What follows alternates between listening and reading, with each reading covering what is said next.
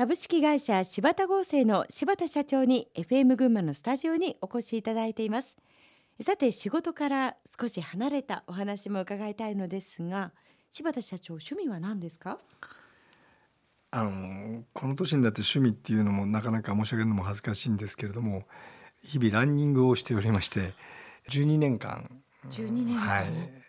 走っております。毎日走るんですか？ほぼ毎日。何はい。何キロぐらいですか？そうですね。あの去年までは1ヶ月300キロぐらいを目標に走ってましたから。一ヶ月300キロ？だから1 10キロぐらいですよね。え平均すると。趣味趣味ですか、すごい。バカですよね。あのよくねこのお話をするとはい。ランニング入ってあるじゃないですかとか言われるんですけどそれちょっと嘘っぽくて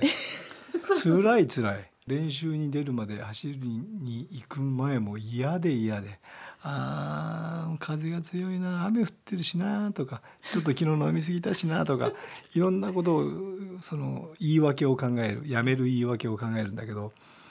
走り終わるとねまあ今日も走ったよっていうのがなんとなく満足感になってそれがずっとこう続いてる感じですかね。性に合ってたりするんでしょうかねそうですね。あのマラソンっていう競技がまぐれが起きない競技だっていうふうに思っていまして、全然練習してない人が突然速く走れるかっていうとそんなことはなくて、であるいはあのある程度練習した人でもオーバーペースになると潰れちゃうんですよ。したがってやっぱりえー毎日毎日えー頑張ってきたペースのその積み重ねにしかタイムはならないっていう競技なんですだと思うんです。そういう意味ではあの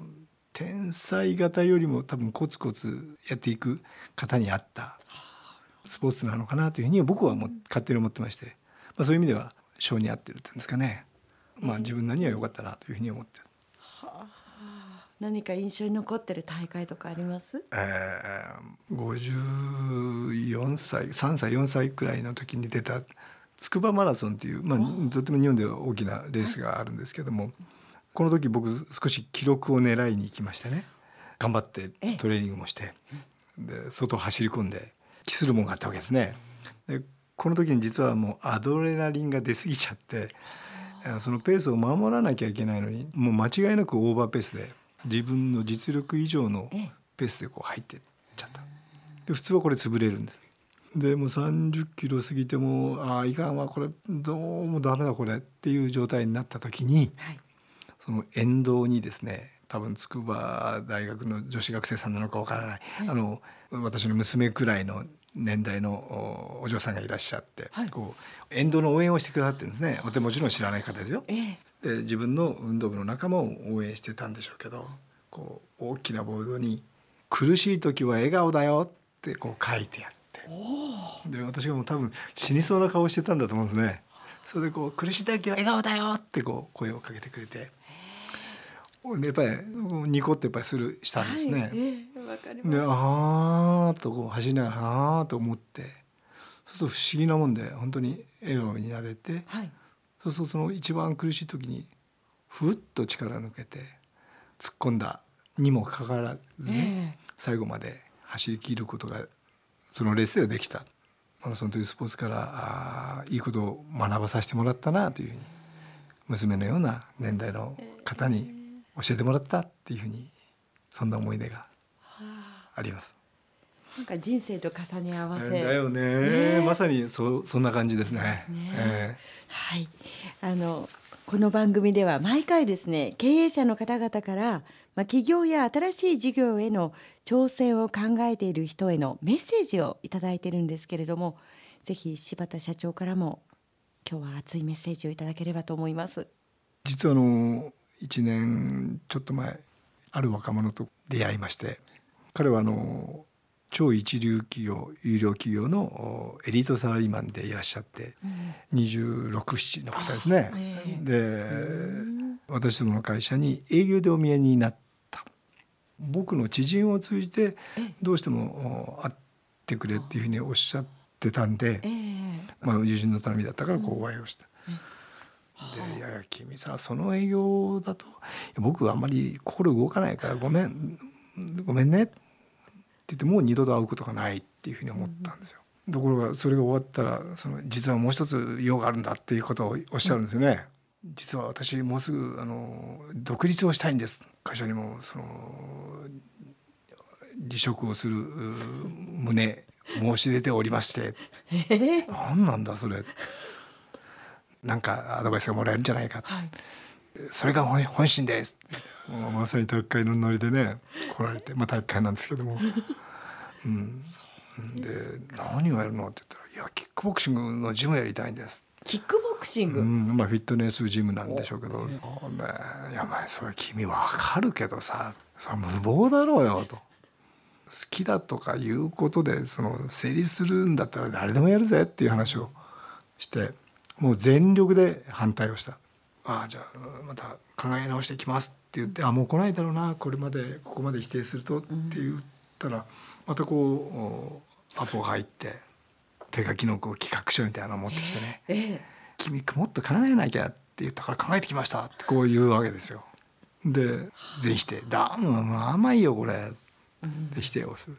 ででとある時にその当時僕が読んでいた本で、まあ、なかなかその読み応えがあるっていうか読みにくいっていうか、はい、うん、そこそこの経営書があって「こういうの読んでさ勉強してこいよ」っていう僕はもうそれこそ諦めさせるつもりで。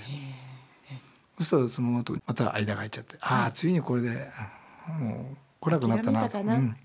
そしたらまた来られてね「いやすいません仕事もバタバタしてその私なかなか本読む得意じゃないんで時間かかりました」とか言って「でも読みました」ってこう来るわけですよ。で一等地に、えー、もう場所も借りてしまいました銀行さんにお金も借りる手はずも整えましたこの子どう言っても無理だなと。でもうその頃からもうとても大好きにに僕なってるんで彼のことを。もうこうなったらもうもう応援団になるしかないねと。挑戦する以上はあなたのリスクをそぎ落とそうぜ少しでも成功する確率を上げるように僕も内地へ絞ってっていう会話をね今度はするようになった。で数回その後もやり取りをさせていただいて、彼旅だったんですよ。で開業してあと何ヶ月かで1年になるんですけど時々こう彼のホームページを見たり、フェイスブック見たりして「おお頑張ってるな」っていうのをニヤニヤしながら見てるんですけど何事も始めなければ始まらないわけでこれ僕も負けられないなっていうふうに思ったりするんですよ。素晴らしいよね。彼を見ていて、はい、よく分かったっていうかで私どもの会社の社員の皆さんにもよく申し上げることなんだけど用意してきたんで読んでいいですか？はいお願いします